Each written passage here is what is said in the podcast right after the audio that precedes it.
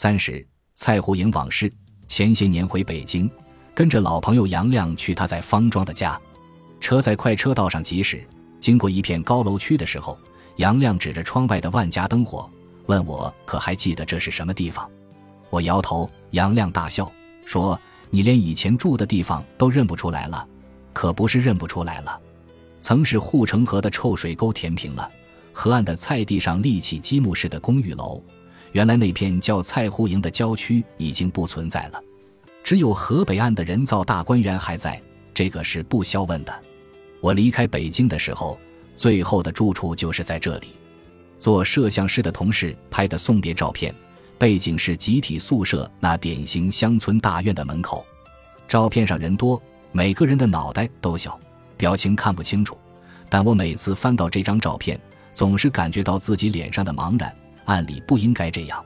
蔡户营往东一点是右安门，当时说起来，多说住在右安门，一则别人容易明白，二则不像蔡户营那么土气。还有好听的说法，尤其是在外面交际时。口气得意潇洒，就在大观园对面，在蔡户营宿舍，我住了一间八九平方的小房间，一张床，一张书桌，一把靠背椅，一个洗脸池子。每个房间原本住两人，但我运气好，同伴早早结婚，搬走另住了小窝。作为老朋友，他没有向单位报备，理论上仍是这里的住户，让我得以独享一方小天地。房间虽然简陋。说家是名副其实的，我自己住着，我的全部家当、全部藏书都收留着，还接待过我的家人、亲友和同学，接待过当年去安徽执教时的学生，他们来北京旅游结婚，给我带来家乡新疆的奶茶粉。宿舍是两排坐落在护城河边的低矮平房，用围墙围成一个大院子。除了这两排整齐的房子，院子里还有单独的门房、仓库。水房和开设过一阵子的食堂，出了小院，外面是一个大院，完全空旷，只有野草和旧砖石。有时会有不知何方的货车停在乱草中。忘了夏天还是秋天的夜晚，院子里蟋蟀长鸣。一位来自南方的同事忽发雅兴，翻砖头、掘土洞，引得一帮人跟着看热闹，说是要捉蟋蟀来斗，赌起来比麻将更好玩。这老兄想来也是半瓢水。除了从他嘴里学到几个诸如“棺材板”“黑头”之类的词儿，到了也没见他斗起来。蟋蟀倒是抓了不少，谁知是公是母？房间的门很奇怪，人头高的地方镶了一块墨花玻璃，正中却留了一个碗大的圆孔。后来知道，过去这是精神病院的病房，不仅门上有观察孔，房里灯光的开关也设在门外墙上。以后的日子，每逢打牌缺人，或是找谁有事借东西。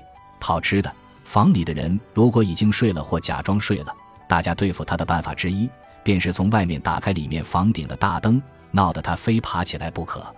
在大多数人还没有开始找女朋友之前，蔡户营的生活相当单纯，晚上无非是聊天、打牌、看电视，有人高唱意大利歌曲，声震全宿舍，引来此起彼伏的叫骂。冲完澡的。大拖鞋呱唧呱唧从走廊这头响到那头，安静片刻，院子里忽然传来一声断喝：“张三电话，小姑娘找我。”对门的东北兄弟捡了一条别人因为不准养狗而忍痛割爱的德国牧羊犬，纯种的，每天晚上牵着狗挨家挨户敲门讨吃剩的肉骨头。那条狗原来生活在富贵之家，据说是从国外带回来的。送出爱犬之时，原主人。一位文静娇弱的少妇反复嘱咐说：“这狗不吃别的，就爱吃牛肉罐头和栗羊羹。”养狗的兄弟买了几次，不干了，骂道：“牛肉罐头和栗羊羹，老子也爱吃，还舍不得买呢。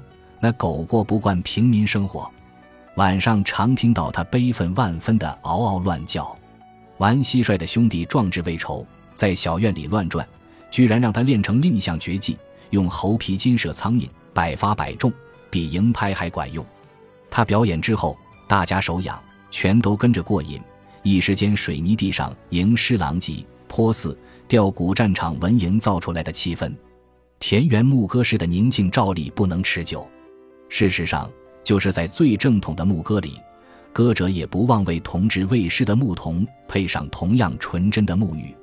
渐渐的，周末的好日子，未来的贤妻良母们一个个出现在公用厨房，低头忍受着络绎不绝的前来打开水的宿舍居民满怀好奇的注视，用最简陋的工具试图做出最精美的佳肴。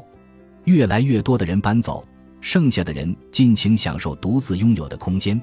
以前一律大开的房门，现在开始壁垒森严，一脚踢开门，任意闯进他人房间的时代过去了。我的隔壁也变成了一个幸福的小家。由于不太隔音，他们从无到有的争吵，我被迫领赏了不少。那哥们是个难得的好人，脾气好的像个老祖母。他似乎为夜间的吵闹觉得过意不去，时常叫我过去吃一口，但我当然不能。有一次，终于去了，坐一坐而已。看见那女孩子把胡萝卜切成非常均匀的长一寸、宽一厘米的薄片，码在精致的小碟子里。复从冰箱里拿出两寸见方的一块肉，雪白中带着几缕红丝，切成同样均匀但更薄小的片，摆在另一个碟子里。旁边是细碎的白的葱梗、鲜绿的葱叶、略黄的蒜末和金黄的姜丝。他出去不一会儿，再进来。手上赫然一盘清香四溢的小菜，等他再度离开，我忍不住赞叹：“哎呀，原来女孩子这么好！”说的那哥们一咧嘴。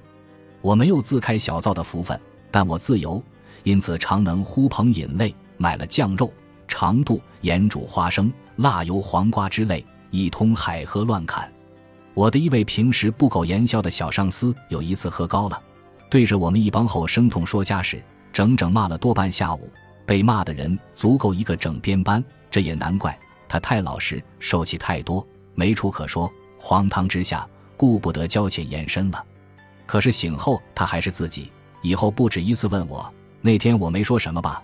我记得最清楚的一次是从新疆来了一位朋友，当年出差到新疆，他侍奉我们无微不至，吃喝玩乐一一安排周到。现在轮到他出差来北京，领导忙。顾不上理他，办公室里握握手，寒暄几句而已。我们是小兵，安排不了他的吃喝玩。我心里老大过意不去，拉他去宿舍买了酒菜对喝。我没有酒量，怎么陪他呀？可是心里真愧疚，咬了牙和他对干。区区一瓶酒下去，我已经不知天高地厚了。记得最后和他说的一句话是：“老兄啊，我困了，我先睡了。”次日醒来。看表已经是下午了，朋友已走，桌上的杯盘已经收拾干净，床头泡了一大壶浓茶。我把那壶茶一饮而尽，想下床，身子一动就恶心，只得躺着听周遭的一切动静。远处电视里在播放领导人的会议报告，一字一句十分清楚。我躺在床上听完报告，好长的下午，我从没如此认真地听过会议报告，那么长的报告。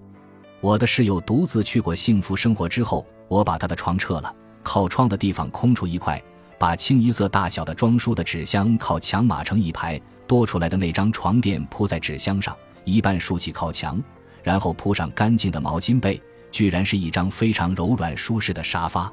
我特别喜欢靠在上面看书，累了的时候又能躺下，因为正好是一张床的长度。那时没有电视，下班后反而可以安心读书。无聊的时候串门聊天，偶尔骑车出去看电影，去小饭馆喝啤酒，周末晚上打打麻将，一直打到小食堂开门卖早餐，牌友们两眼模糊的逐次走出，饱饱的吃一顿，各自回屋睡觉。屋子里没有空调，我从办公室搬回一架淘汰的小电扇对付着用。天太热的晚上，我有一个极好的办法降温。房子原来不是病房吗？所以有水槽。地面是水泥的，水槽之下设有泄水孔。我用自来水一遍又一遍地泼洒地面，直到屋里凉悠悠的浸透地下水的寒意。再打开风扇，熄灯躺下，真个是夜凉如水，正好酣然入梦。寻常日子，临睡前总要看书数页，但最忌讳的是读棋谱和侦探小说。读棋谱容易一合眼面前就一盘棋在黑暗中乱晃。逐渐明朗清晰，不知不觉跟着看不见的对手下起来，那可真是没完没了。读侦探小说呢，则容易做半清醒的梦去推理、去反推理，早晨起来往往头疼。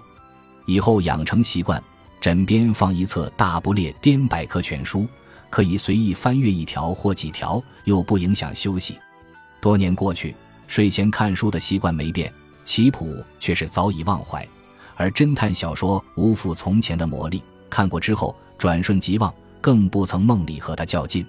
墙角的桌子上贴墙摆了一排书，此外就是一座台灯，习惯放在那里的一杯茶和一个巴掌大的带支架的镜框，镜框里是一张波德莱尔的黑白照片，照片上的波德莱尔眼神犀利而恶毒，短发，留着小胡子，是我从一本法文诗选上剪下来的。